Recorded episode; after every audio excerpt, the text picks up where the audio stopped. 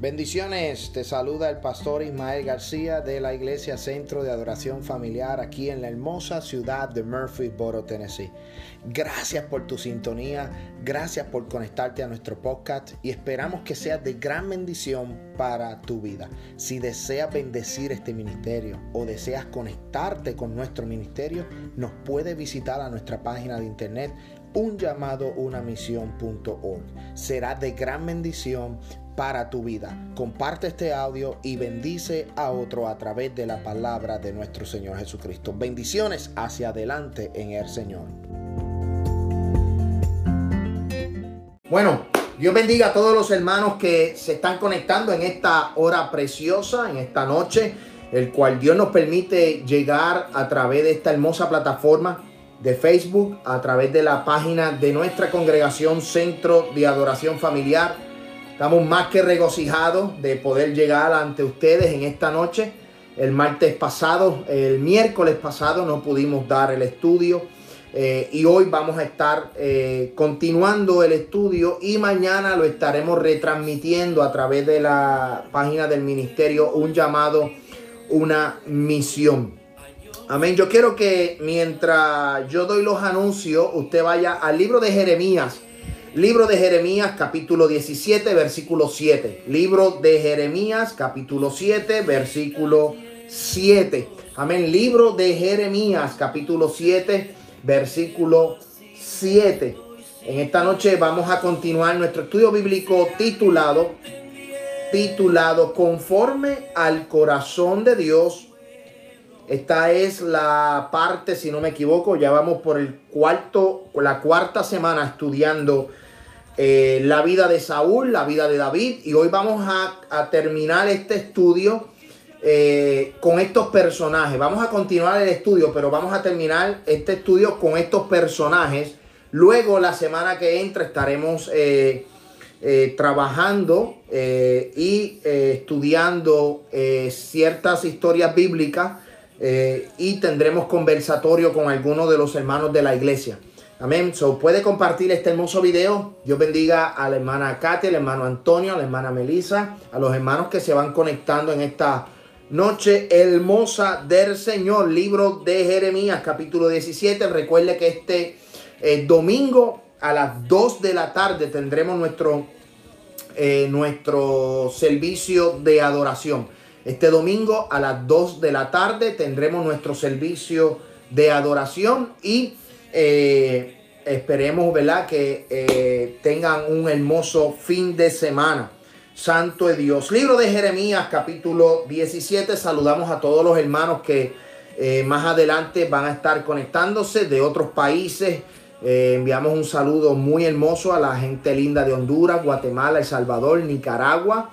Avivamiento Juvenil que siempre está conectado con nosotros. Y el lunes 28, el lunes 28 de septiembre estaremos predicando a esta hermosa iglesia Avivamiento Juvenil. 28 de septiembre estaremos con el pastor Julio, Avivamiento Juvenil en Nicaragua. Estaremos predicando, estaremos compartiendo una palabra eh, para esa hermosa congregación, lo cual también va a ser retransmitido en otros países.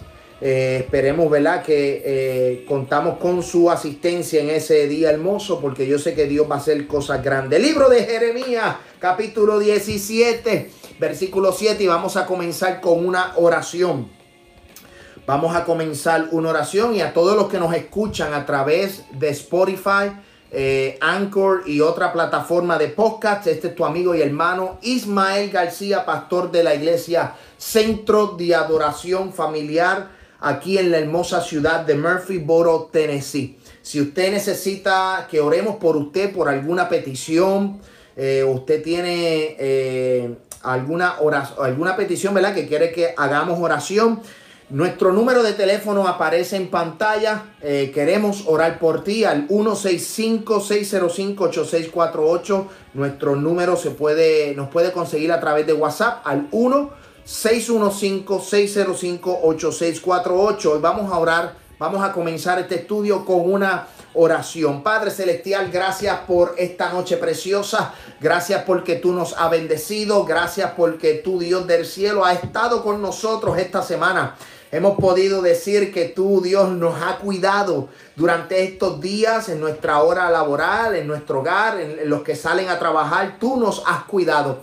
En esta noche queremos compartir esta palabra, queremos eh, cerrar, Dios del cielo, este, este estudio bíblico con este personaje de Saúl y de David. Y te pido que tú ministres de acuerdo a la necesidad, que tú ministres de acuerdo, Dios del cielo, a a la gente que está conectada a la hermosa iglesia, centro de adoración familiar, a los hermanos que se conectan, a cada persona que está en sintonía, Dios, que esta palabra llegue hasta lo más profundo del corazón, cambie, transforme, liberte en esta noche, Dios del cielo, y que personas desde Canadá hasta Argentina, Dios, Padre, todo Norteamérica, Centro y Suramérica sean impactados por el poder de tu Espíritu Santo en esta noche. Espíritu Santo, asimismo, lleva esta palabra a Europa, Asia, Dios del cielo Padre, para que esta, eh, esta palabra pueda romper cadenas, Dios, libertar al cautivo, sanar al enfermo y Dios del cielo salvar al perdido. En esta noche preciosa, gracias porque tú estás con nosotros, tu espíritu, Dios del cielo. Padre, manifiéstate en esta hora, que tu gloria descienda con poder en cada hogar, en cada residencia, en cada corazón, Dios, para tu gloria y tu honra. En el nombre del Padre, del Hijo y del Espíritu Santo. Amén, amén y amén. Dios bendiga a Alexis, a Nelsa, que están ahí eh, conectados. Dios bendiga a toda esa gente linda que se va a reconectar más adelante. Pero vamos al libro de Jeremías, capítulo 17, versículo 7. Y dice la hermosa palabra en el trino Dios. Y yo quiero que usted, mira, vaya conmigo. Hoy vamos a culminar no el estudio, sino el personaje, los personajes de Saúl y de David. Hemos, eh, por las últimas cuatro semanas, hemos estudiado lo que es ser conforme al corazón de Dios. Y hoy vamos al libro de Jeremías, capítulo 17, y vamos a dar una recapitulación a lo que estuvimos estudiando hace una semana. Dice el libro de Jeremías, capítulo 17, versículo 7 al 10. Bendito el varón que confía en Jehová y cuya confianza es Jehová. Escuche bien, bendito el varón que confía en Jehová y cuya confianza es Jehová. Dios bendiga a la hermana Elizabeth que se va conectando en esta noche y a toda su familia, porque será como el árbol plantado junto a las aguas, que junto a las corrientes, escuche bien, junto a las corrientes echará sus raíces y no verá cuando viene el calor, sino que su hoja estará verde y el año de sequía no se fatigará ni dejará de dar fruto. Dios bendiga al hermano Héctor Vélez en Puerto Rico. Engañoso es el corazón más que todas las cosas y perverso. ¿Quién conocerá? Jehová o yo Jehová que escudriño la mente, que pruebo el corazón para dar a cada uno según su camino, según el fruto de sus obras. Amén. Por las últimas semanas hemos estado estudiando, hemos estado escudriñando eh, eh, esta historia del rey Saúl y del rey David. Todos conocemos la historia de Saúl. Todos conocemos y hemos estudiado la historia del rey David. El rey David fue puesto, fue llamado por Jehová de los ejércitos y era conforme al corazón de Dios. La palabra conforme lo que significa es estar de acuerdo con una persona. Estar conforme es estar alineado con un pensamiento, con una manera de actuar, con una manera de pensar, con una manera de hablar, con una persona. Eso es estar conforme. Y hemos, hemos querido traer este estudio bíblico porque yo quiero llevar a la iglesia, yo quiero llevar a la gente, yo quiero llevar, eh, darle herramientas que podamos entender cómo es que Dios opera, yo quiero que la gente entienda cómo es que Dios piensa, cómo es que Dios eh, eh, se manifiesta para que nosotros, la iglesia de Cristo, la iglesia centro de adoración familiar, pueda ser conforme o pueda estar alineado al pensamiento de Dios, que pueda estar alineado a, a lo que Dios desea para con vosotros. Amén. Si nos vamos al libro de Apocalipsis, en, en los primeros tres capítulos vemos que Juan recibe una revelación de, de, Jesús, del ángel, ¿verdad? Del ángel de Jehová, recibe una revelación del mismo Señor a unas siete iglesias. Y en estas siete iglesias se le hacen unas inquietudes, ¿verdad? Se le deja presente, se les habla se les explica lo que están haciendo bien y lo que están haciendo mal. Y eso mismo es lo que las sagradas escrituras nos dicen a nosotros en este tiempo. Yo quiero que a través de la escritura, que a través de la historia bíblica, que a través de lo que estaremos, que estamos hablando por las últimas semanas y en el día de hoy, en la noche de hoy, yo quiero que nosotros podamos entender cómo es que Jehová de los ejércitos quiere una iglesia. Cómo es que Dios quiere que nosotros, amén, operemos. Cómo es que Dios quiere que la iglesia, centro de adoración familiar, camine. Amén. Hay muchos caminos y yo creo que la iglesia de hoy, que la iglesia de hoy, este, eh, necesita operar bajo el pensamiento y los caminos de Dios.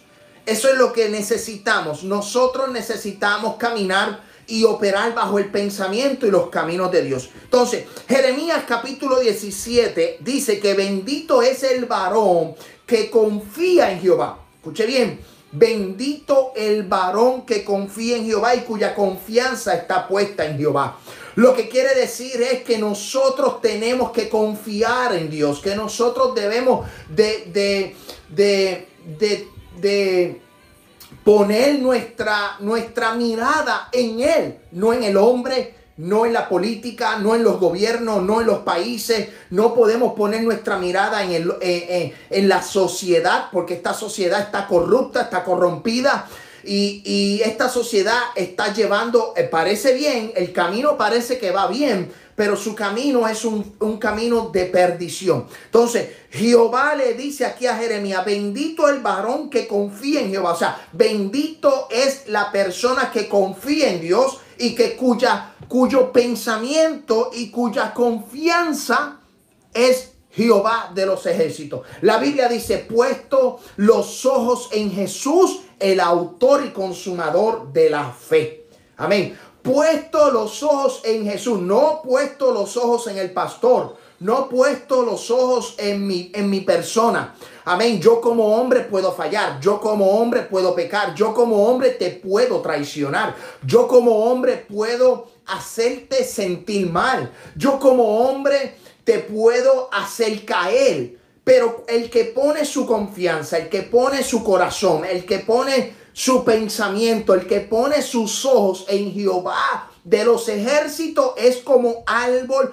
plantado junto a las aguas, que junto a las corrientes va a echar raíces. Y cuando tú echas raíces junto a las corrientes de las aguas, tus hojas siempre van a estar verdes, vas a echar fruto.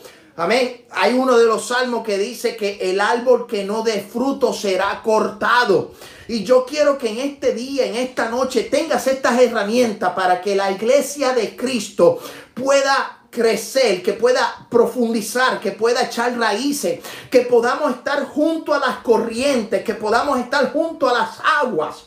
Amén. Las escrituras dice que en un momento dado ¿verdad? Jesús es, es, el agua que salta para la vida eterna. Amén. Jesús es vida. Y yo quiero que nosotros podamos estar en sincronía, que estemos alineados con Dios. A través de estas últimas semanas hemos, eh, eh, hemos estudiado, hemos visto cómo el comportamiento de Saúl, el cual no puso su confianza en Jehová, sino que puso su confianza en su propia fuerza, en su propia voluntad, lo cual lo llevó a ser desechado, lo cual llevó a, a, Saúl a ser separado de la presencia de Dios. ¿Por qué? Porque Saúl confiaba en sí. Saúl pensaba que era grande, que era fuerte, que era valeroso. Amén. Tomó, tomó voluntad él mismo. Hizo cosas que no tenía que hacer. Entonces, eh, eh, por eso entonces vemos una gran diferencia porque David era conforme al corazón de Dios. David era pastor de ovejas, David era un joven, un muchacho temeroso, un muchacho que dependía de Dios. Entonces, cuando vemos en paralelo el corazón de Saúl y el corazón de David, vemos una gran, gran diferencia. Ahora, ambos pecaron, ambos eh, fallaron delante de Dios, delante de Jehová. Pero Saúl no supo reconocer, sin embargo, David supo reconocer. Eh, hemos hablado eh, en días donde si tú quieres ser conforme al corazón de Dios, tienes que ser obediente. Ya eso lo hemos visto. Pero si tú quieres continuar, ser obediente, ser eh, conforme al corazón de Dios, hay una palabra que es arrepentimiento y yo creo que el hombre debe de arrepentirse. Escuche bien, bendito el hombre que confía en Jehová y pone su confianza. Amén, nosotros somos hombres naturales, somos hombres que, que vienen debilidades, vienen desánimo, eh, vienen tormentas, vienen pruebas, van a venir momentos difíciles a nuestra vida, van a venir momentos duros a nuestra vida, pero Jehová es quien nos sostiene. Amén. En, esto, en esta historia que estamos viendo y que estamos discutiendo, eh, yo quiero llevarte al punto que tú entiendas cómo es que Dios opera y qué es lo que Dios requiere de nosotros.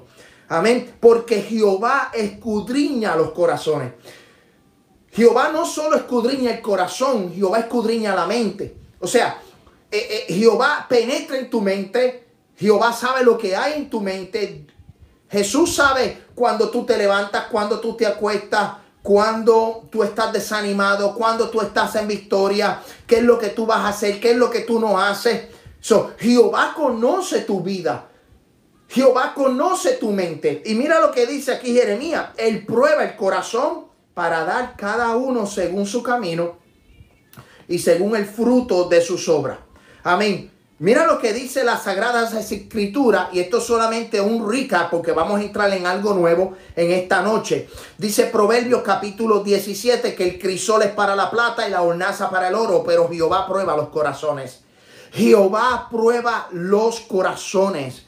Juan capítulo 14, versículo 1, porque como Jehová prueba los corazones, dice, no se turbe vuestro corazón, creéis en Dios, creed también en mí. Yo quiero que tú entiendas, iglesia, que Dios conoce tu corazón, que Dios conoce tu despertar, que Dios conoce tu acostar, que Dios conoce, amén, lo que tú planificas, lo que tú piensas, lo que tú, lo que ya tú tienes planificado para el día de mañana. Yo quiero que tú entiendas que ya Dios lo conoce. Yo quiero que tú entiendas que ya Dios te conoce. De hecho, hemos hablado eh, cuando empezamos el estudio bíblico. Eh, según la historia, el pueblo de Israel pidió rey. Y Dios, Jehová le concedió, le, le, le, permitió por voluntad permisible al pueblo de Israel tener el rey. Porque habían desechado a Jehová, habían desechado a Dios. No desecharon a Samuel, desecharon a Dios, desecharon a Jehová. Amén. Pero ya esto Dios lo había profetizado. Ya Jehová había enviado un mensaje en Deuteronomio capítulo 17. Cuando le dice, escuche bien, cuando le dice al pueblo, oye, cuando tú entres en la tierra que fluye leche y miel, cuando tú entres en la tierra prometida, yo te voy a poner un rey conforme a mi corazón. Ya Dios lo había dicho. Pero entonces el rey se adelantó, el pueblo se adelantó, perdone, el pueblo se adelanta y como los hijos de Samuel estaban haciendo lo malo delante de los ojos de Dios, como los hijos de Samuel estaban caminando en pecado, como los, los hijos de Samuel no tenían testimonio delante del pueblo, pues el pueblo pidió rey. Pero ya Dios sabía lo que estaba pasando con los hijos de Samuel. Ya Dios sabía lo que Dios, lo que, lo que estaba sucediendo con los hijos de Samuel. Ya Dios conocía ese corazón. Ya Dios había separado aún antes que David, escuche bien, aún antes que David, antes que David fuera ungido como rey, ya Dios lo había mirado. Ya Jehová había escogido. Dios sabía que había un hombre que era pastor de ovejas, un hombre temeroso, un hombre rubio, un hombre, amén, un hombre que respetaba, un hombre que era, eh, eh, eh, seguía los estatutos de Jehová, un hombre que se mantenía en la enseñanza que su padre Isaí lo había enseñado. Ya Dios lo había escogido, pero el pueblo se había adelantado. Y yo quiero que tú entiendas y yo quiero llevarte y yo quiero que tú estudies junto conmigo que Dios conoce el corazón, Dios conoce cuando nuestro corazón se turba, Dios conoce cuando nuestro corazón se desanima, Dios conoce cuando nuestro corazón se enaltece, Dios conoce cuando nuestro corazón, hay, hay, hay, hay caminos que a Él no le agradan. Cuando llegan pensamientos a nuestro corazón que a Él no le agradan. Yo, yo, yo quiero que a través de este estudio nosotros podamos entender cómo opera Dios, cómo es que Dios trabaja, cómo es que Dios piensa, cómo es, qué es lo que Dios quiere de nosotros. Dice en Génesis capítulo 6, escuche bien, dice Génesis capítulo 6 que vio Jehová la maldad de los hombres, que era mucha en la tierra y que todos los designios y los pensamientos del corazón de ellos, Dios había visto el corazón, los pensamientos del corazón de aquel pueblo. Aquel pueblo andaba en pecado, aquel pueblo se habían ido a una idolatría, se daban en casamiento, amén. Eh, no estaban, se habían eh, virado a, a, lo que Dios había establecido, se habían virado, se habían alejado totalmente de Dios. Y a Dios le dolió en su corazón. Mira lo que dice Génesis capítulo 6, versículo 5. Y vio Jehová que la maldad de los hombres era mucha en la tierra y que todos los designios de los pensamientos del corazón de ellos era continua solamente en el mal. ellos solamente pensaban en el mal, esa gente pensaba en el pecado. Y se arrepintió Jehová de haber hecho el hombre en la tierra y le dolió en su corazón. ¿Y qué fue lo que Dios hizo? Envió un diluvio, envió un juicio pero Dios, escuche bien, pero Dios halló gracia en Noé y le dijo a Noé que iba a preservar la vida de él y de su familia. Y por eso le mandó a hacer un arca. Y él iba a enviar un juicio y lo envió a predicar. Mientras construía, predicaba. Mientras construía el arca, como Dios le dijo que hiciera el arca. Porque eso es algo que nosotros tenemos que entender. Amén. No construyó un bote, no construyó un yate, no construyó una yola. Amén. No construyó, amén, un, crucero. No, construyó un arca con especificaciones. Porque Dios quiere, Dios quería que Noé y su familia y los animales entraran al arca. Y tenía que dar las medidas perfectas. Unas medidas, amén, que solamente Dios fue el que las proveyó. Y, y Noé hizo el arca según las medidas que Dios hizo. Él no, él no, Noé siguió las instrucciones. Yo quiero que a través de este estudio, amado amigo, hermano que me estás viendo, yo quiero que tú entiendas cómo es que Dios opera. Yo quiero que tú entiendas qué es lo que Dios requiere de nosotros. Qué es lo que Dios requiere de tu vida, de, tu, de, de, de, ti. Cuando nosotros venimos a los, a los caminos del Señor, nosotros venimos a ser siervos de Dios. O sea, Dios nos hace libres pero venimos a ser esclavos de Él. Alaba.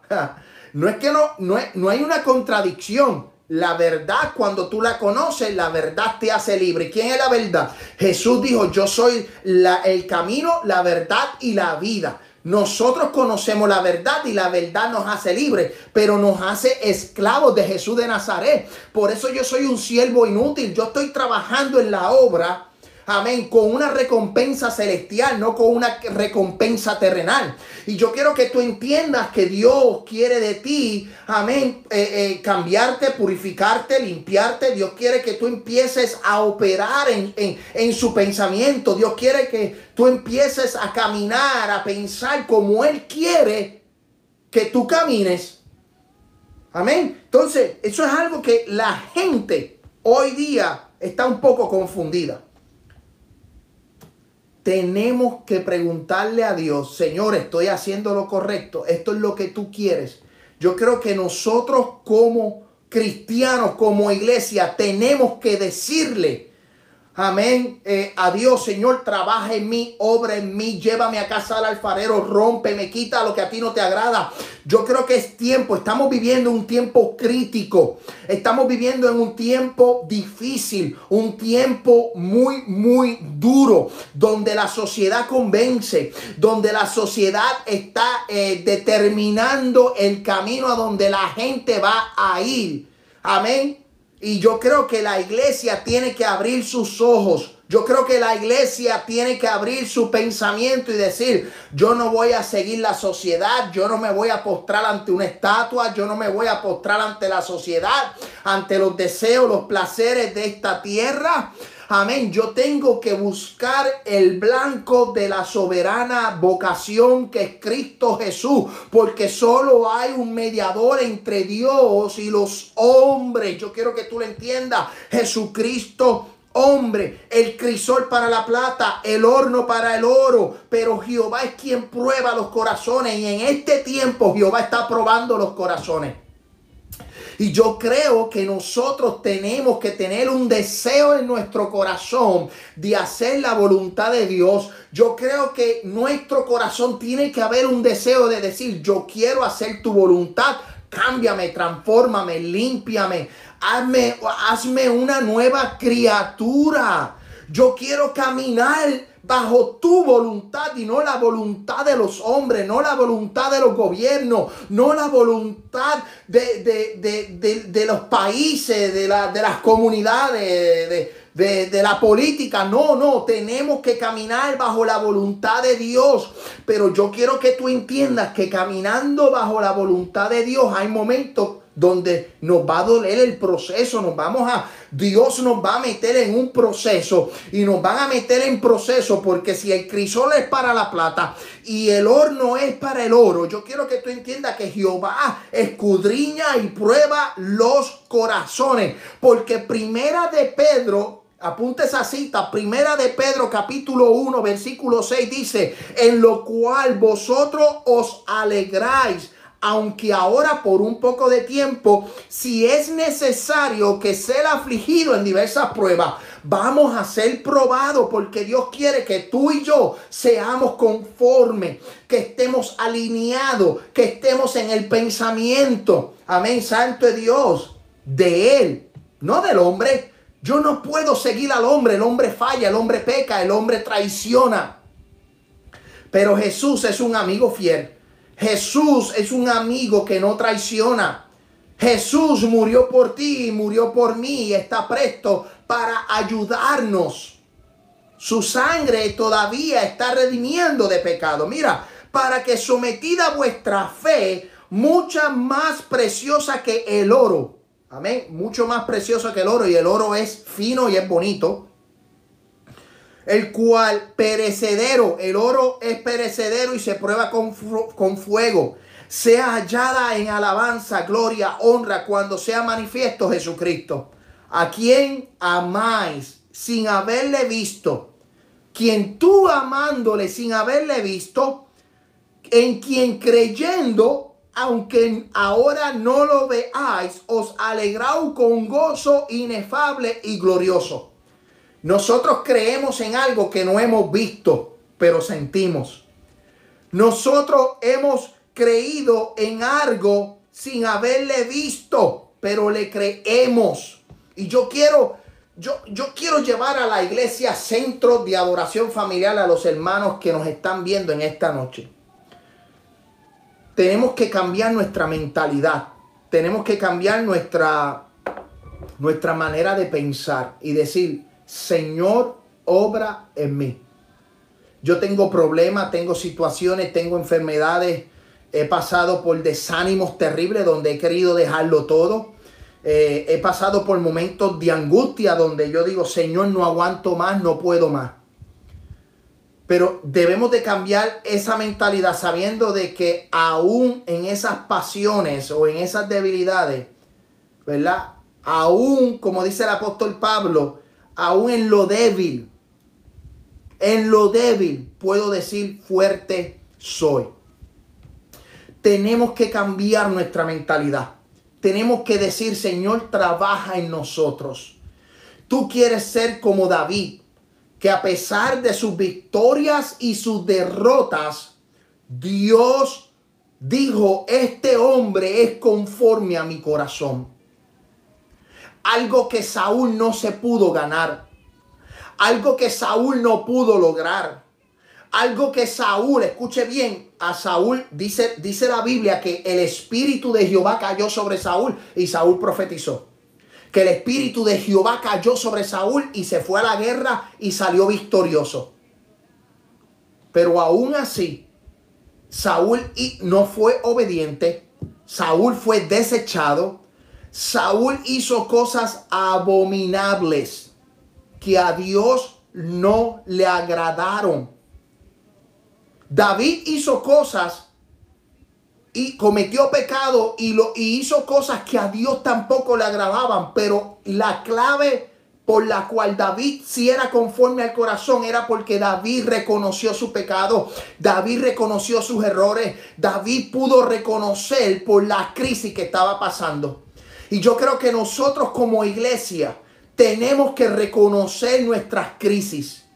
Yo creo que nosotros como iglesia, como hijos de Dios, tenemos que reconocer y decir, no puedo, no puedo más, fallé, estoy en desánimo, no puedo abrir mi boca, llego a la iglesia sin fuerza, yo llego a la iglesia que no puedo, no tengo deseos, eh, eh, estoy viviendo unos momentos terribles. Mi familia está viviendo momentos terribles. Mi, mi, vida está viviendo momentos terribles. Pero tenemos que expresarnos con Dios. Tenemos que decirle, Señor, trabaja en mí, no puedo más. Y eso fue algo que Saúl no pudo hacer, no pudo lograr. A lo mejor por el orgullo, a lo mejor porque empezó a depender de su propia fuerza y no depender de la fuerza de Dios. Entonces, e, es algo que nosotros como iglesia, como pueblo del Señor, no importando la crisis, tenemos que reconocer como David reconoció sus momentos peores de crisis. Vamos a las Sagradas Escrituras. Vamos a las Escrituras y espero que se estén gozando. Dios bendiga al pastor Jonathan Rivera de la iglesia Cristo es Rey de Orlando, Florida. Muchas bendiciones, pastor. Espero que se esté gozando. Escuche bien esto. Porque Jehová escudriña los corazones. Escuche bien, vamos al primera de Samuel capítulo 28 y vamos a tocar un tema bien, bien controversial. Vamos a tocar un tema muy, muy controversial. Eh, primera de Samuel capítulo 28 versículo 3 y dice, ya Samuel había muerto y todo Israel lo había lamentado y le había sepultado en Ramá su ciudad. Y Saúl se había arrojado de la tierra, se había arrojado a la, de la tierra a los encantadores y adivinos. Escuche bien, el profeta murió, el profeta no estaba presente, Israel lo lamentó lo habían sepultado en Ramá y Saúl se arrojó a los, a los adivinos y a los encantadores. Escuche bien. Y se juntaron pues los filisteos y vinieron y acamparon en Sunem. Y Saúl junto a todo Israel acamparon en Gilboa. Y cuando vio Saúl el campamento de los filisteos tuvo miedo y se turbó su corazón en gran manera por eso yo te dije a principio, libro de Juan capítulo 14, versículo 1, no se turbe vuestro corazón, creed en Dios, creed también en mí. Pero aquí dice que Saúl se turbó su corazón de gran manera y consultó Saúl a Jehová, pero Jehová no le respondió, ni por sueño, ni por el urín, ni por los profetas. Saúl había desechado y ya Jehová se había callado. Saúl estaba escuche bien, cegado espiritualmente. Llegó la muerte espiritual donde Saúl fue a consultar y Jehová no le contestó. Ni por sueños, ni por profetas, ni por el urín, ni por el tumín. ¿Ok? De ninguna manera Dios se conmovió a tocar el corazón de Saúl porque Saúl fue desechado. Se turbó el corazón de Saúl, tuvo miedo, había un pueblo, un, pueblo filisteo con gran poder. Amén. El cual ya David había derrotado. Escuche bien, el cual ya David había derrotado. Pero en esta ocasión Saúl estaba vivo. Saúl seguía siendo el rey. David no estaba por la región o no se encontraba presente. Y este hombre tiene miedo. ¿Por qué? Porque cuando, cuando hay desobediencia, hay temor, miedo. Escuche bien, cuando hay desobediencia, hay miedo. Hay miedo. Y Saúl fue cegado espiritualmente. Saúl murió totalmente espiritualmente porque Jehová no le contestó. Ni por los profetas. No le contestó ni, ni por el Turín. Y yo quiero explicar algo de Urín porque es una palabra, ¿verdad? Que a lo mejor usted se pregunta qué es el Urín. El urín, escuche bien, es una parte eh, indumentaria del sumo sacerdote por el medio de la cual averiguaba la voluntad de Dios en casos dudosos. Habían casos donde el sacerdote no tenía una certeza y entonces utilizaba lo que es el urín y el tunín. Eso se llevaba en el pectoral, era una bolsa que llevaba aquí el sacerdote en el medio del pecho y eran unas piedras y esas piedras salían, si podemos decir, ¿verdad? A la suerte, no era suerte, pero era una manera de consultar a Jehová a través de esas piedras. Escuche bien, se sabe muy poco sobre estos objetos que probablemente eran piedras muy preciosas objetos planos que Dios utilizaba para dirigir a su pueblo. El sumo sacerdote los guardaba en un bolsillo, era un bolsillo aquí en el pectoral.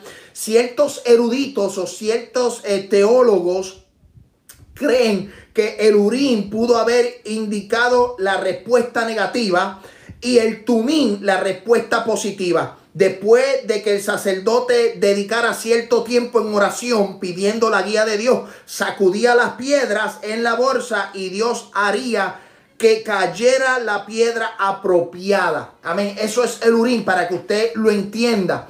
Amén. Eh, y es algo que ni por el urín ni por los profetas Jehová le contestó la petición y Jehová no le contestó a Saúl porque Saúl ya había sido desechado. Saúl se trató de arrepentirse, pero ya Dios no lo había, eh, eh, ya Dios se había alejado totalmente de él. Entonces, eh, escuche bien algo, porque este hombre fue en búsqueda, este hombre, Saúl, fue en búsqueda de adivinos y de hechiceros y de encantadores. Mira lo que dice Gálatas. Yo quiero que usted vaya conmigo, Gálatas capítulo 5, versículo 16. Gálatas capítulo 5, versículo 16 dice Pablo a los Gálatas. Mira lo que dice Pablo a los Gálatas. Digo pues, andad en el espíritu y no satisfacéis los deseos de la carne. Porque el deseo de la carne, escuche bien, porque el deseo de la carne es contra el espíritu y el espíritu es contra la carne. Alaba. Y esto se opone entre sí para que no hagáis lo que quisierais. Pero si sois guiados por el Espíritu, no estáis bajo la ley. Y las manifestaciones de las obras de la carne son, escuche bien, los deseos y las obras de la carne son adulterio, fornicación, inmundicia, lascivia, idolatría, hechicería, enemistades, pleito, celo, contienda, iras, disensiones, herejías, envidias, homicidios, borracheras, orgías. Y aquí hago un paréntesis, porque aquí el apóstol Pablo hace como que un pequeño paréntesis, aunque no lo establece así, pero dice, y cosas semejantes a estas, acerca de las cuales os amonesto, como ya os lo he dicho antes, no es la primera vez que el apóstol Pablo habla así, ya yo se los he dicho, y que los que practican tales cosas no heredarán el reino de Dios. Escuche bien, no heredarán el reino de Dios. David pecó con adulterio. David pecó con homicidio. Eso fue una obra de la carne. Escuche bien, una obra de la carne. Saúl pecó. Saúl fue eh, a los adivinos, fue a la hechicería. Y dice que el que opera en estos deseos de la carne no entrará al reino de los cielos. Pero yo te lo tengo que decir. No entrarás al reino de los cielos. La única manera que tú entras al reino de los cielos, si tú practicas estas obras de la carne, es arrepintiéndote como hizo David. Alaba. David se arrepintió. Y nosotros nos tenemos que arrepentir para que la sangre del cordero nos redima de todo pecado. Porque cuando una persona está alineado con Dios, escuche bien, cuando una persona está alineado con Dios en sincronía, en sync, y estamos en un sentir unánime, amén Va a llegar el momento de debilidad, va a llegar el momento de prueba, va a llegar el momento de tentación. Y a lo mejor tú flaqueas o a lo mejor tú eh, eh, fallas o tomas decisiones que te llevan al pecado, pero la sangre de Cristo está brotando para la redención de los pecados. David se arrepintió de la obra de la carne, del homicidio y del adulterio. Y Jehová lo perdonó. Escuche bien, Jehová lo perdonó. Pero Saúl no fue perdonado. Saúl no fue perdonado porque no puso el corazón delante de la presencia de Dios. Saúl tuvo la oportunidad de arrepentirse. Pero no el orgullo, el orgullo, eh, eh, eh, el, querer ser más, más importante que Dios. Y no es así. Tú y yo dependemos de Dios. Tú y yo dependemos del Creador. Tú dependes de Dios, yo dependo de Dios. La Biblia dice, puesto, amén, tu confianza en Dios. Yo no voy a poner mi confianza en los hombres. Yo no voy a poner mi confianza en mi propia manera de pensar. Yo puedo tener los estudios mm, eh, de cualquier universidad de los Estados Unidos, pero eso no va por encima de lo que el Espíritu dice. El gobierno me puede decir a mí lo que yo voy a hacer. No, el espíritu va por encima, escuche bien, el espíritu va por encima a cualquier deseo terrenal, a cualquier deseo de gobierno, a cualquier deseo de cualquier persona. Nosotros tenemos que entender que si queremos ser conforme al corazón de Dios y queremos entrar al reino de los cielos y queremos, escuche bien, si tú quieres entrar al reino de los cielos y tú quieres eh, eh, eh, recibir el perdón como David recibió perdón, tenemos que arrepentirnos de nuestros pecados. Tenemos que arrepentirnos de nuestra manera de vivir. Oye, nadie es perfecto. Yo sé que nadie es perfecto. Yo no soy perfecto. Tú no eres perfecto. Pero, pero abogado tenemos con el Padre. Abogado tenemos. Entonces, una de las la iglesia tiene que operar bajo el perdón. La iglesia tiene que operar bajo el arrepentimiento. Nosotros tenemos que operar bajo el arrepentimiento. Si nosotros no nos arrepentimos, no vamos a alcanzar misericordia. La Biblia dice que el que peca y reconoce el pecado alcanzará misericordia, pero el que encubre el pecado morirá. Entonces, escuche bien, mira, mira hasta dónde llegó Saúl. Mira hasta dónde llega Saúl. Primera de Samuel, capítulo 28, y dice, entonces Samuel dijo, escuche bien, porque aquí entró un espíritu de adivinación. Saúl fue a buscar una pitoniza. Saúl fue a buscar a que le echaran los caracoles, a la brujería, a la adivinación. Y la adivinación es algo que es abominación. Dios no o la adivinación no es algo que es permitido. Yo quiero que usted lo entienda. ¿Sabe? No es permitido en el reino de los cielos. No es permitido la adivinación, las cartas, la lectura de la mano, la bola, si le quieren decir la bola. Amén. La hechicería, la brujería, la magia negra, la magia blanca. Amén. Todo eso que conlleva la oscuridad no está permitido en el reino de los cielos. Y todo el que practica todo esa, ese ambiente no entrará al reino de los cielos si no se arrepiente. Entonces Samuel eh, había muerto y Saúl fue a buscar a la pitonisa y Saúl fue a buscar, escuche bien, Saúl fue a buscar la adivinación porque había un pueblo de los filisteos que le estaba haciendo la guerra. Y como le estaba haciendo la guerra, le tuvo temor, le tuvo miedo. Y escuche bien lo que dice Primera de Samuel capítulo 28 versículo 16. Entonces Samuel dijo, escuche bien, Samuel dijo, ¿y para qué me preguntas a mí si Jehová se ha apartado de ti y, de, y, y, y es tu enemigo?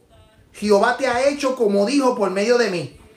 Pues Jehová ha quitado el reino de tu mano y lo ha dado a tu compañero David como tú no obedeciste a la voz de Jehová, ni cumpliste el ardor de su ira contra Malek, porque la desobediencia llevó a Saúl al pecado. Por eso Jehová te ha desechado. Por eso Jehová te ha desechado. Jehová desechó porque fue la desobediencia la que llevó a Saúl al pecado. Y tú y yo, ustedes y, y vosotros, que estamos en la iglesia, que caminamos en este camino, nosotros tenemos que, ¿verdad? Eh, lograr buscar el arrepentimiento, el perdón de nuestros pecados diariamente, porque todos los días fallamos, todos los días eh, eh, hacemos cosas que a lo mejor a Dios no le agradan y necesitamos estar en sintonía con Dios. En sintonía. Dios no se mueve en un ambiente de desobediencia. Dios no se mueve en un pensamiento de desobediencia. Yo quiero que usted lo entienda. Yo quiero que si Dios no se, yo quiero que tú entiendas que si Dios no se mueve en tu vida y no opera en tu vida, tienes que meditar, tienes que analizar qué estás haciendo, porque en la desobediencia Dios no opera. Dios, Dios es un Dios organizado, Dios es un Dios que opera bajo obediencia. ¿Qué le dijo Jesús a los discípulos cuando murió?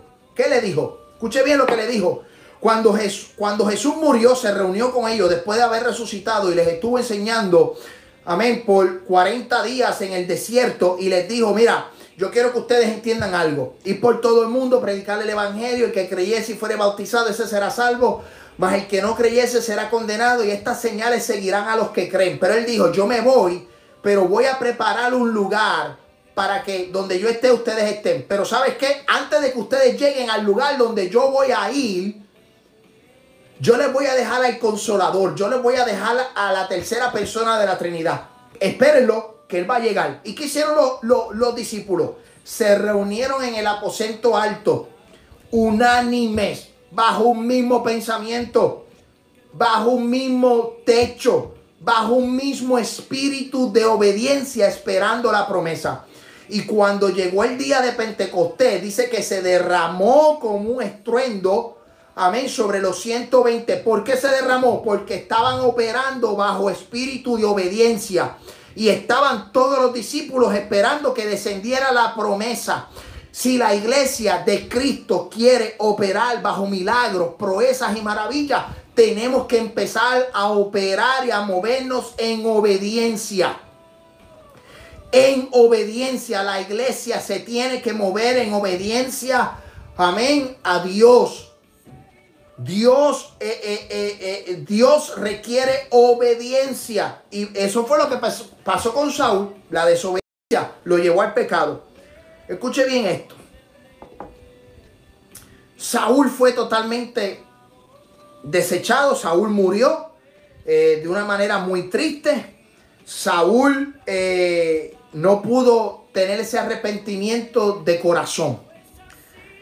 Pero yo quiero que ahora vayamos a David porque David, siendo conforme al corazón, el pastor de ovejas, el que derrotó a Goliat, el que había vencido a los amalecitas, el que venció a los filisteos, el que había derrotado Saúl los miles y David había derrotado los diez miles. David, el que era conforme al corazón de Dios, David no era perfecto. Tú y yo no somos perfectos. Y hacia eso yo te quiero llevar. De que no es que alcancemos un nivel de perfección, vamos camino a la perfección, vamos camino a esa perfección. Pero tú y yo no somos perfectos, tenemos un tenemos tres enemigos. Escuche bien, tenemos tres enemigos. El primer enemigo que es mortal es Satanás y todos sus demonios. Ese es nuestro primer enemigo. La Biblia dice muy claro en Efesios capítulo 6 que nuestra lucha no es contra sangre ni carne, sino contra potestades de las tinieblas, principados, huéspedes de las tinieblas. Amén. Satanás es nuestro primer enemigo. Segundo enemigo, amén, nuestra carne. La carne es un enemigo. La carne, amén, eh, eh, este cuerpo, eh, si uno no lo cuida, si uno no lo, lo sujeta al espíritu, ¿verdad? Pues van a venir deseos carnales. Y esto es, esto es un enemigo el cual nosotros día a día estamos luchando. O haga la prueba, le voy a hacer la prueba. Una prueba bien sencilla. Póngase a orar en esta noche y tan pronto usted doble la rodilla, usted se va a quedar dormido. ¿Por qué? Porque la carne, una, el enemigo no quiere que tú ores. Y segundo, la carne no quiere que tú ores y te va a decir, ay, estás cansado, estás agotado, un día de trabajo. Amén, porque la carne, amén, eh, eh, opera de una manera de que está en contra del espíritu. Por eso Gálatas dice que el espíritu y la carne no pueden caminar juntos. No pueden sincronizarse. Amén. La carne no. Y el tercer enemigo que hay que tenerlo muy, muy pendiente. Amén. En nuestra mente, nuestro corazón. ¿Por qué es un enemigo? Porque nuestra mente es un campo de batalla. Esto es un campo de batalla y si tú no lo cuidas, el enemigo puede enviar dardos. Amén. Y esta mente empieza a producir pensamientos. Empieza a producir eh, pensamientos que pueden llegar al corazón y ese corazón puede producir, amén, porque dice que, que el corazón es engañoso y tenemos que cuidarnos. Por eso hay que estar bien pendiente. O sea, podemos ser conforme al corazón de Dios, como lo hizo David, pero tenemos que saber que tenemos unos enemigos muy astutos y que tenemos que abrir nuestra mente, nuestros ojos, para que Dios se manifieste en nosotros. Escuche bien, escuche bien. El ser conforme al corazón de Dios, el ser conforme al corazón de Dios no te hace perfecto. Usted no es perfecto, yo no soy perfecto. Mira lo que dice segunda de Samuel. Yo quiero que usted vaya conmigo. Segunda de Samuel capítulo 6. Vamos a lo que es la distracción. Segunda de Samuel capítulo 6 versículo 3 dice, pusieron el arca de Dios sobre un carro nuevo y la llevaron a la casa de Abinadad que estaba en el collado. Y Usa, escuche bien, este hombre, Usa y Ahío, y Ahío, hijos de Abinadad, guiaron el carro nuevo y cuando lo llevaban a la casa de Abinadab, que estaba en el collado, con el arca de Dios, ahí iba delante del arca y David y toda la casa de Israel danzaban delante de Jehová con toda clase de instrumentos, de, de maderas de haya, con alpas, salterios, panderos, flauta y címbalo. Y cuando llegaron a la era de Nacón, Usa, escuche bien, Usa extendió su mano al arca de Dios y la sostuvo porque los bueyes habían tropezado y el furor de Jehová se encendió contra Usa y lo hirió y allí dio por aquella temeridad y cayó allí muerto junto al arca de Dios. Escuche bien lo que, lo que voy a introducir en este estudio bíblico en esta hora. Escuche bien, David era conforme al corazón de Dios, estaba de acuerdo a Dios. Y eso eh, lo hemos estudiado, lo hemos visto y sabemos la trayectoria de David. Pero aquí ocurrió algo que David se distrajo. David conocía la ley, los sacerdotes conocían la ley, sabían cuál era la ley sobre el arca, que nadie lo podía tocar excepto los levitas, y en la manera en que se podía tocar o en la manera en que se podía transportar de un lugar a otro.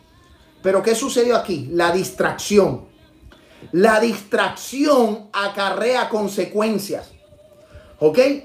David, muy poderoso, muy contento. David estaba trayendo el arca, la presencia de Dios de vuelta al pueblo. Pero la distracción, porque mientras David y el pueblo cantaban con, con pandero, con danza, con flauta, amén, habían hecho algo que no se supone que hicieran. Y cuando Usa vio y, en este caso, Usa actuó bajo una, un ímpetu, una voluntad propia. Usa actuó inmediatamente. O sea, fue alguien eh, eh, eh, reactivo, reaccionó al momento en que estaba. Tocó el arca y murió. Mientras el pueblo cantaba, un hombre murió. ¿Ok? So, muy pendiente de que a pesar de que podamos caminar a la perfección, que busquemos de Dios, que nos consagremos con Dios. Tenga cuidado con las distracciones porque hay distracciones que pueden llevar consecuencias muy graves como las de, como las de David. David estaba muy contento, el pueblo estaba muy contento, pero no habían seguido un protocolo. Había un protocolo en, en, place, había un protocolo para que este arca fuera eh, eh, transportado y lamentablemente los bueyes tropezaron el arca se tambaleó. ¿Y qué sucedió? Usa reaccionó inmediatamente, tocó el arca y tocó algo que no podía tocar. La presencia de Dios es santa. Y yo creo que nos, mira, mira cómo Dios opera. Eso, a eso es lo que yo quiero llevarte.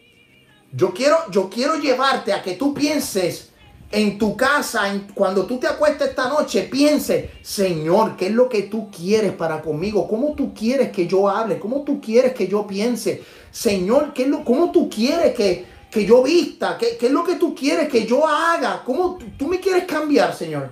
Yo creo que es momento de que nosotros pensemos y le digamos, Señor, yo abro mi corazón. Yo abro mi corazón para que tú trabajes en mí, para que tú quites lo que a ti no te agrada porque Dios es un Dios santo. Tú quieres ser conforme al corazón de Dios. Yo quiero que tú entiendas que Dios es un Dios santo. Dios es un Dios purificador. Que Dios, la gracia de Dios nos sostiene. Y yo le doy gracias a la gracia de Dios. Escuche bien, valga la redundancia. Yo le doy gracias a la gracia de Dios y de que las misericordias de Jehová se renuevan cada mañana, que las misericordias de Dios son nuevas. Porque es lamentable ver como hombres que profesan ser hombres de Dios, que profesan hombres, cuando digo hombres incluyo hombres y mujeres, hombres que abren su boca y se llenan su boca diciendo que son hijos de Dios pero en la oscuridad son hombres de perdición. Son hombres que practican, escuchen bien, que practican los deseos de la carne.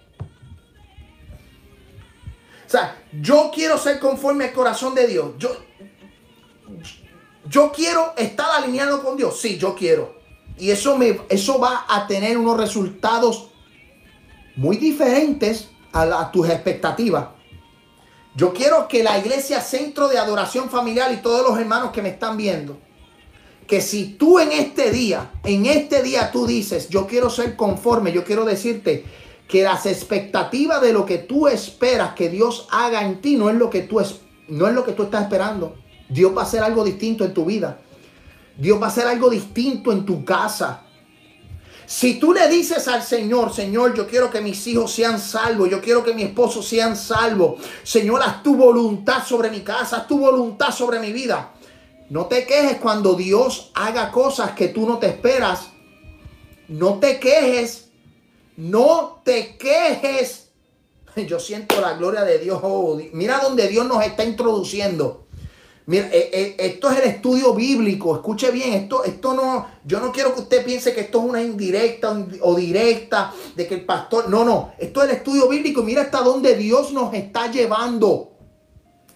Mira hasta dónde Dios nos está llevando. Que, que David era conforme al corazón de Dios, pero no siguió las reglas, no siguió el protocolo, no siguió la ley no siguió a los sacerdotes y los levitas. ¿Dónde estaban? ¿Por qué llevaron el arca en, un, en, una carroza con un par de bueyes? ¿Ah? ¿Qué pasó? ¿Qué sucedió? Que lamentablemente Usa perdió su vida. Usa perdió su vida porque reaccionó al momento y no se percató de que lo que estaba cargando era la presencia de Dios y cuando Dios está en un lugar, Dios es santo. Dios es santo. Dios es santo. Y yo no estoy aquí hablando de dogmas de hombres. Yo no estoy hablando de, de dogmas de hombres. Yo no estoy hablando de reglas puestas por el hombre. Yo estoy hablando de que nosotros hagamos conciencia de que nosotros hagamos conciencia de que Dios es un Dios santo. Y cuando nosotros entramos a su templo, que es casa de Dios y puerta del cielo, en misericordia, Dios nos perdona. Pero nosotros tenemos que entender que no hay nada oculto que no se manifieste a la luz. Y, lamentablemente aquí la distracción, la distracción trajo consecuencias. Entonces, yo quiero que si tú pides en este día o a través de este estudio bíblico, tú le dices, Señor, yo quiero que tú me cambies, Dios te va a cambiar. Y yo quiero que tú sepas que te va a doler. Yo quiero que tú sepas en esta noche, te va a doler el cambio que Dios va a hacer. Pero ese cambio va a ser para beneficio, va a ser para bendición y vas a poder ver su gloria en su proceso.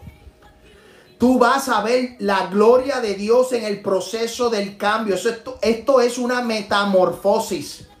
Y este, es más, mira, mira lo que me viene a la mente. Hace más de 7, 8 meses yo predico un mensaje. Metamorfosis, procesos que duelen. Esto lo ahora viene a mi mente. Mira, el Espíritu me está acordando el Espíritu me acuerda que yo prediqué esto hace siete meses. Pueden ir al canal de YouTube, pueden ir a, los videos anteriormente. Yo prediqué un tema, yo prediqué un mensaje por tres domingos corridos en la iglesia. Esto viene a mi mente ahora. El Espíritu, el Espíritu está fluyendo aquí de una manera poderosa. Eh, me recuerda el Espíritu que yo prediqué un tema, que prediqué un mensaje por tres domingos sobre la metamorfosis, sobre los cambios. Amén. Eh, y que los procesos de ese cambio duelen nos duelen, pero el resultado no es lo que espera la gente, el resultado es lo que espera Dios de nosotros y vamos a ser hombres y mujeres de una sola pieza. Vamos a ser hombres y mujeres de un conocimiento eh, eh, espiritual. Vamos a, a caminar por caminos que la gente terrenal no va a poder caminar, no lo va a poder entender. Amén. Tú vas a ser movido, tú vas a ser movido en un ambiente, un cambio en un cambio, tú vas a ser movido, vas a empezar a pensar distinto a lo que la gente terrenal piensa. Vas a empezar a pensar en lo espiritual y no en lo terrenal. Pero el proceso te va a doler. El proceso te va a doler. Y yo quiero que tú entiendas el proceso de la metamorfosis, de un cambio de un estado a otro, duele. Duele, pero si queremos ser conforme al corazón de Dios, si queremos ser conforme a estar en la plenitud de Dios, si queremos caminar en el pensamiento de Dios, si queremos caminar en los caminos de Dios, si queremos que Dios se manifieste en nuestra iglesia, escuche bien, alaba. Si ustedes como iglesia y yo como pastor deseamos que el Espíritu de Dios sea manifestado en nuestra iglesia, que el Espíritu se manifieste, que milagros, proezas y maravillas, tenemos que ser obedientes y tenemos que empezar a caminar en el camino de Dios. Tenemos que empezar a decir, Señor, obra en nosotros, quita lo que a ti no te agrade. Vamos a decirle al Señor, iglesia, quita lo que a ti no te agrade. A que no nos atrevemos a decir, Señor, dígalo ahí en tu casa, ahí en el sofá, cuando estás viendo en el televisor. Yo mismo, yo, el pastor de la iglesia, centro de adoración familiar, le digo al Señor en este día, en esta hora, quebrántame, rómpeme. Hazme de nuevo, hazme una vasija nueva. Oye, porque yo quiero entrar al cielo, yo quiero entrar a las calles de oro, yo quiero ver el mar de cristal, yo quiero que mi nombre esté escrito en el libro de la vida, yo quiero que mis vestiduras sean blancas, yo quiero ver lo que está escrito en la palabra, yo quiero ver lo que tanto se ha predicado, yo quiero ver lo que tanto G.J. Ávila, Billy Graham predicaron. Yo lo quiero ver. Entonces, para allá arriba no va cualquier cosa. Para allá arriba, para el cielo, no va cualquier cosa. En una ocasión hay una parábola de las bodas, en donde eh, hicieron unas bodas. Escuche bien, invitaron a todo el mundo. Pero ¿qué pasó? En esa invitación llegó uno que no estaba bien vestido. ¿Y qué pasó? Lo sacaron de las bodas. Y yo quiero vestirme bien. Yo quiero vestirme bien. Escuche bien. Yo no estoy hablando de dogmas de hombre, yo estoy hablando de que yo me quiero vestir bien delante de la presencia de Dios para que Dios perdone mis pecados, para que Dios, amén, me apunte en el libro de la vida, para que Dios me consagre. Yo quiero ser consagrado. Yo quiero caminar. Yo quiero ver lo que tanto se ha predicado. Escuche bien esto.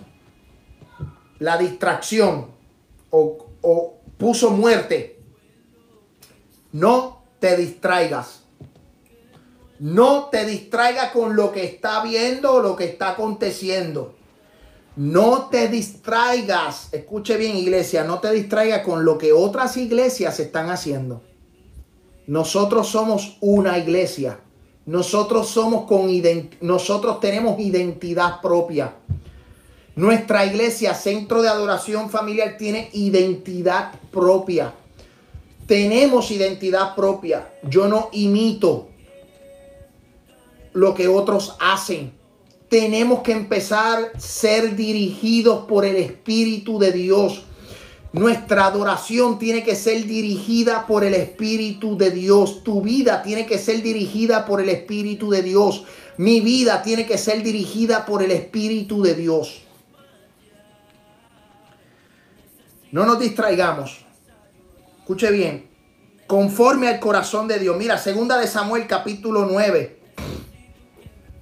Mira lo que es ser conforme al corazón de Dios. Segunda de Samuel capítulo 9 versículo 1 y dijo, y dijo David, ¿ha quedado alguno de la casa de Saúl a quien yo haga misericordia por amor de Jonatán? Y había un siervo de la casa de Saúl que se llamaba Siba, al cual llamaron para que viniese a David.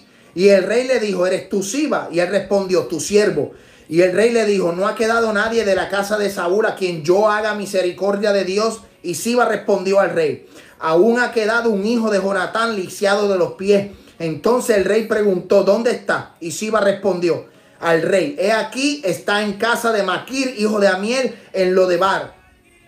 Entonces envió el rey David y le trajo a la casa de Maquir, hijo de Amiel, y de Lodebar. Y vino Mefiboset, hijo de Jonatán, hijo de Saúl, a David y se postró sobre su rostro e hizo reverencia. Y dijo David, escuché bien, y dijo David Mefiboset.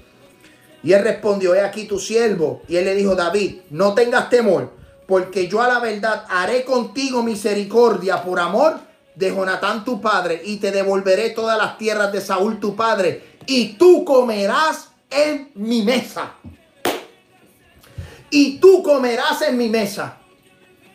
El que es conforme al corazón de Dios hace bondad, practica la misericordia. ¿Tú quieres estar alineado con el corazón de Dios? Practica la misericordia. Ama a tu prójimo. Ama a tu vecino. Ama a tu compañero de trabajo. Demuestra el amor de Dios en tu vida. Escuche bien. Segunda de Samuel capítulo 11 ya estamos terminando. Segunda de Samuel capítulo 11 versículo 1 al 4. Porque aquí vamos a entrar al pecado de David.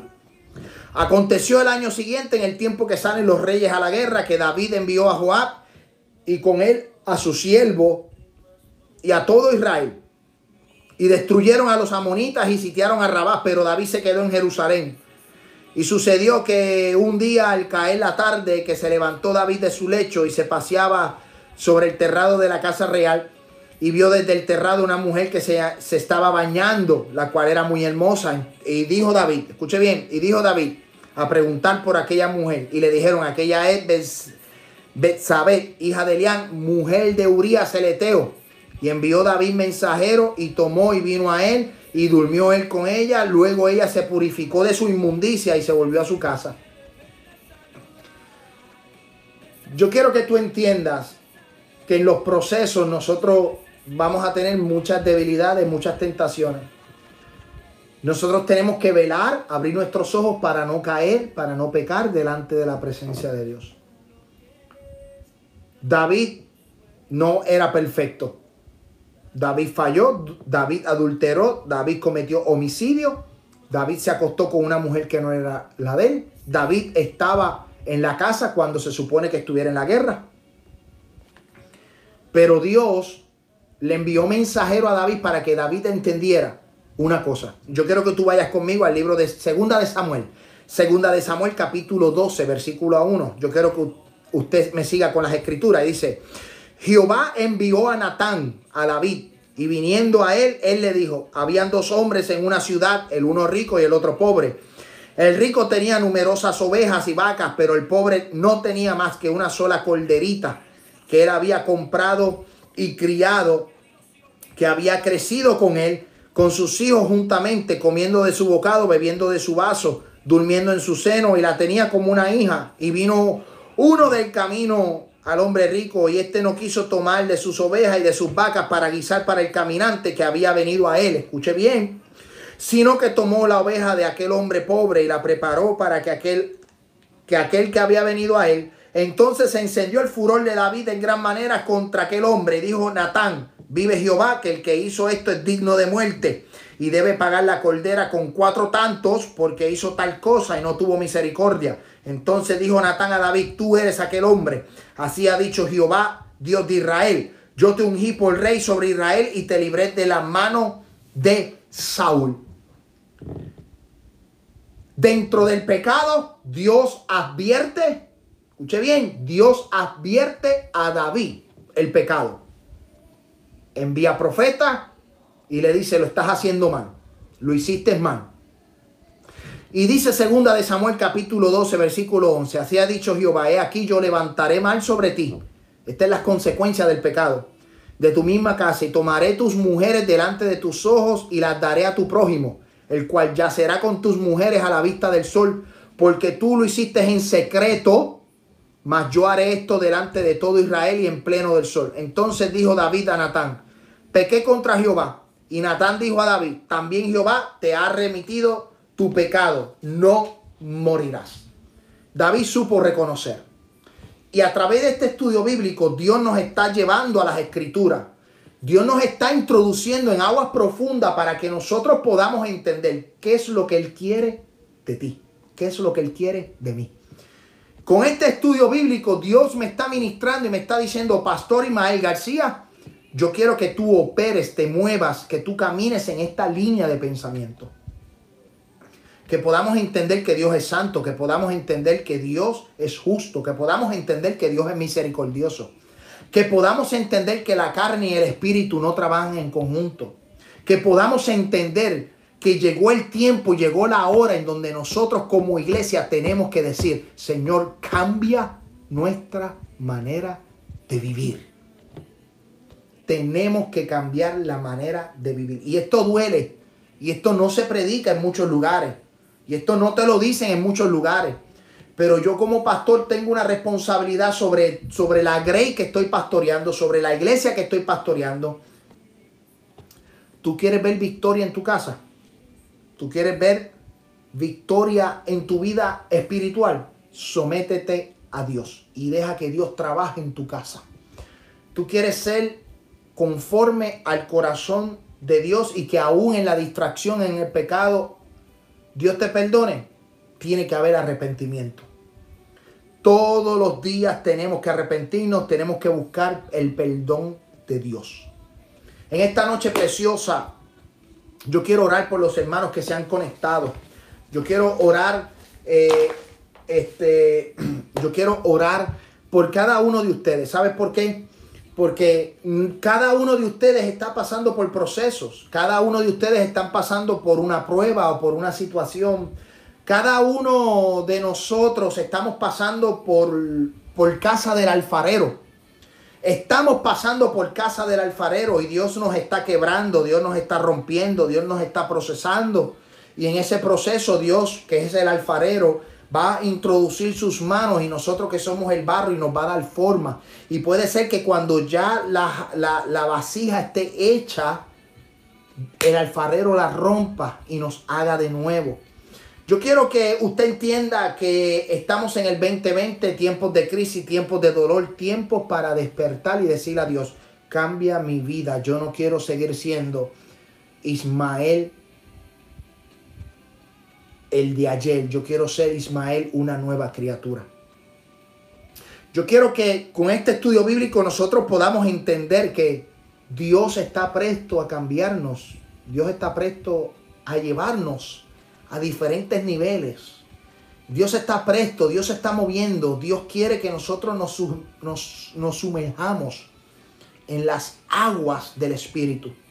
Que nosotros podamos llegar al encuentro como aquella mujer que fue al encuentro, que estuvieron en el encuentro con Jesús en el pozo de Jacob. Llegó siendo una adúltera, pero salió una evangelista. Su vida fue transformada de una manera sublime, especial. de amor. Jesús le reconoce el pecado y le dijo, mujer, cinco maridos has tenido y el que tiene ahora no es tuyo. Pero aquella mujer no rompió a decirle y a criticarle y a decirle, tú me estás juzgando.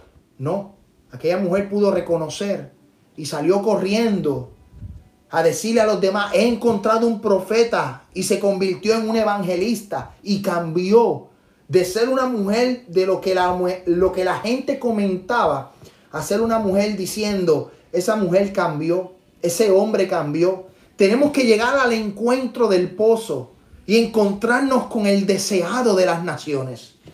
Yo creo que este 2020 ha sido un tiempo para encontrarnos con el Mesías. Las aguas se mueven.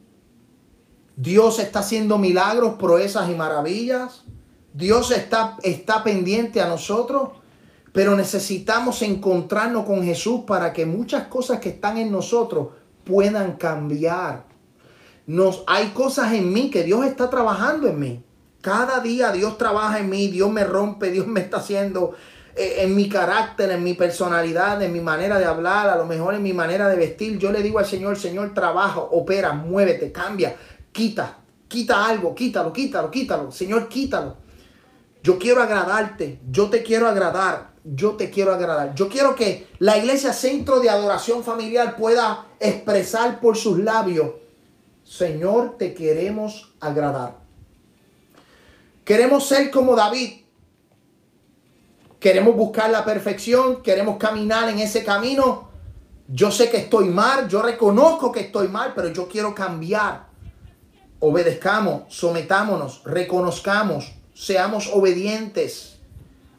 Vamos a arrepentirnos. Y este estudio bíblico de la comparación entre Saúl y David y lo que hemos hablado y hacia donde Dios nos ha movido, yo te quiero entregar estas herramientas porque la semana que viene vamos a tener al hermano Honorio y este es su servidor, el pastor Ismael, a mí, a mi persona, los dos, hablando sobre la vida del joven rico.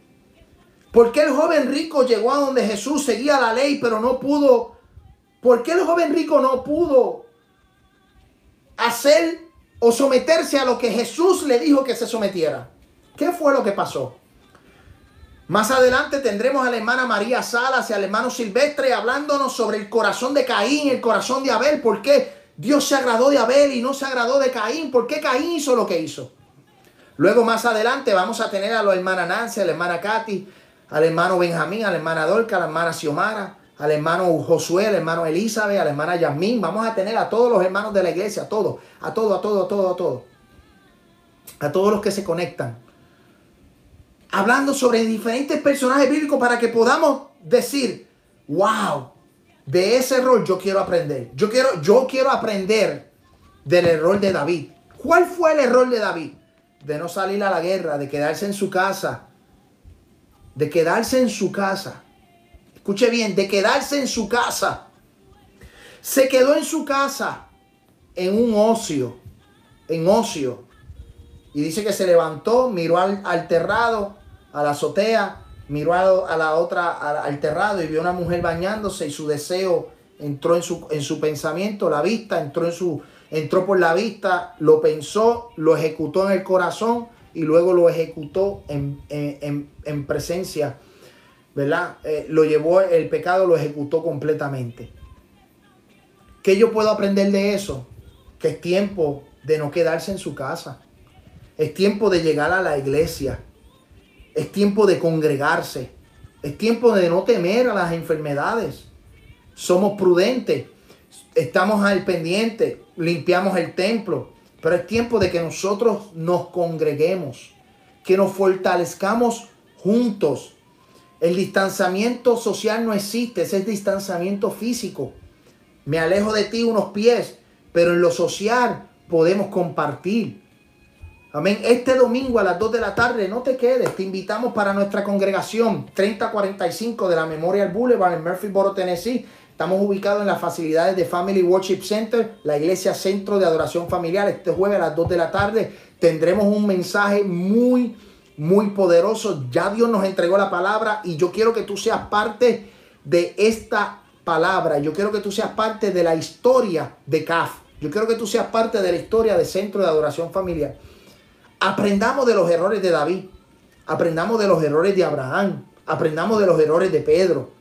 Aprendamos de los errores del pueblo de Israel. Vamos a aprender. Fue instruida por el Espíritu Santo para enseñar, corregir instruirnos.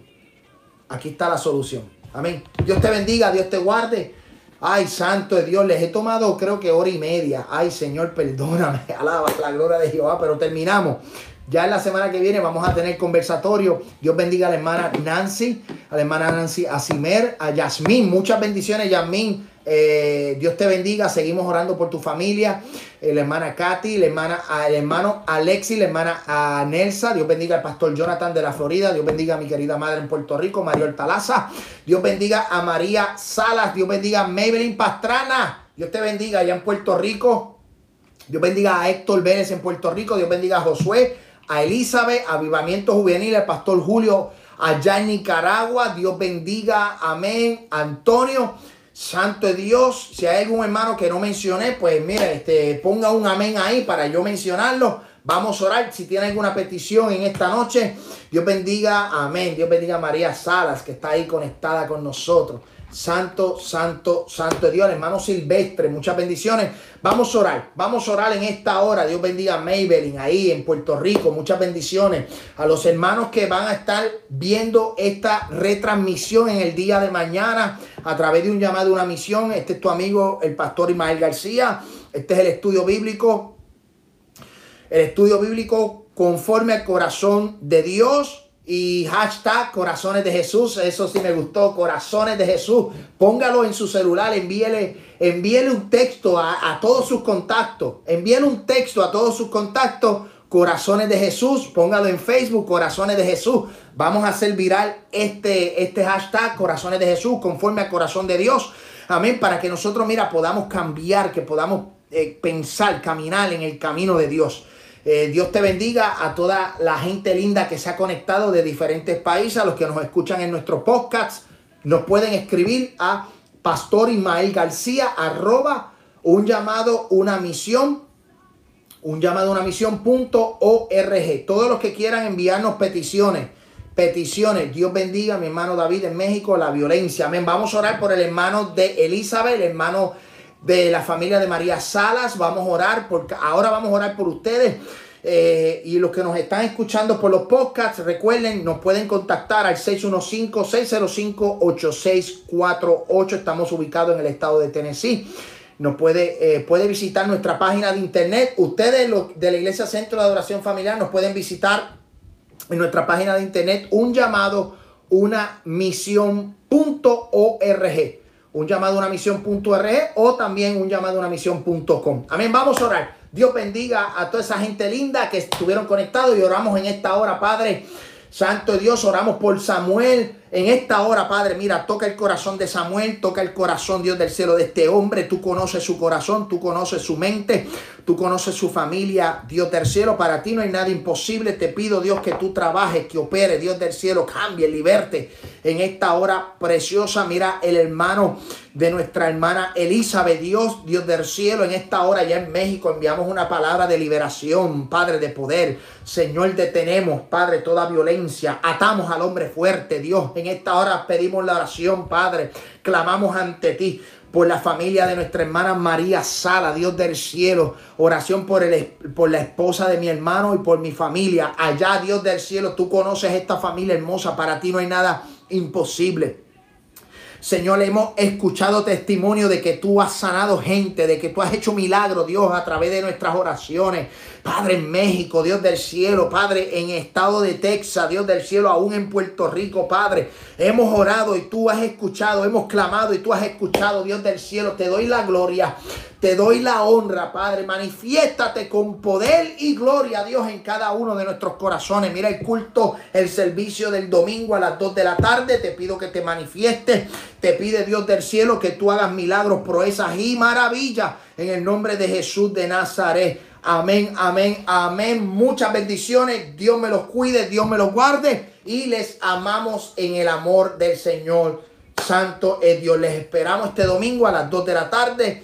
3045 de la Memorial Boulevard en Murphyboro, Tennessee. Dios me los bendiga.